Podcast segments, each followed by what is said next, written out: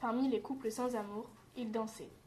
Deux seuls préoccupés, goûtaient l'un à l'autre, soigneux, profonds, perdus. Béate d'être tenue et guidée, elle ignorait le monde.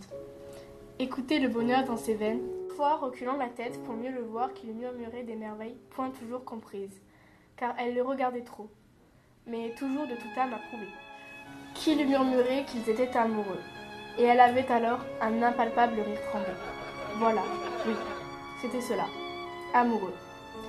Et il lui murmurait qu'il se mourait de baiser et bénir les longs cils recourbés. Mais non, pas ici. Plus tard, lorsqu'ils seraient seuls. Et alors, elle murmurait qu'ils avaient toute la vie. Et soudain, elle avait peur de lui avoir déplu. Trop sûre d'elle, mais non. Oh bonheur. Il lui souriait, et contre lui la gardait. L'orchestre tzigane stoppa, et ils s'arrêtèrent sans se détacher, tandis que les ordinaires, aussitôt séparés, battaient des mains, battaient en vain. Mais sur un regard de Solal, Imre, le premier violon marqué de variole, cligna un sourire complice, essuya ses sueurs et attaqua avec grandeur, tandis que les deux étranges, observés par les assis, repartaient en gravité d'amour.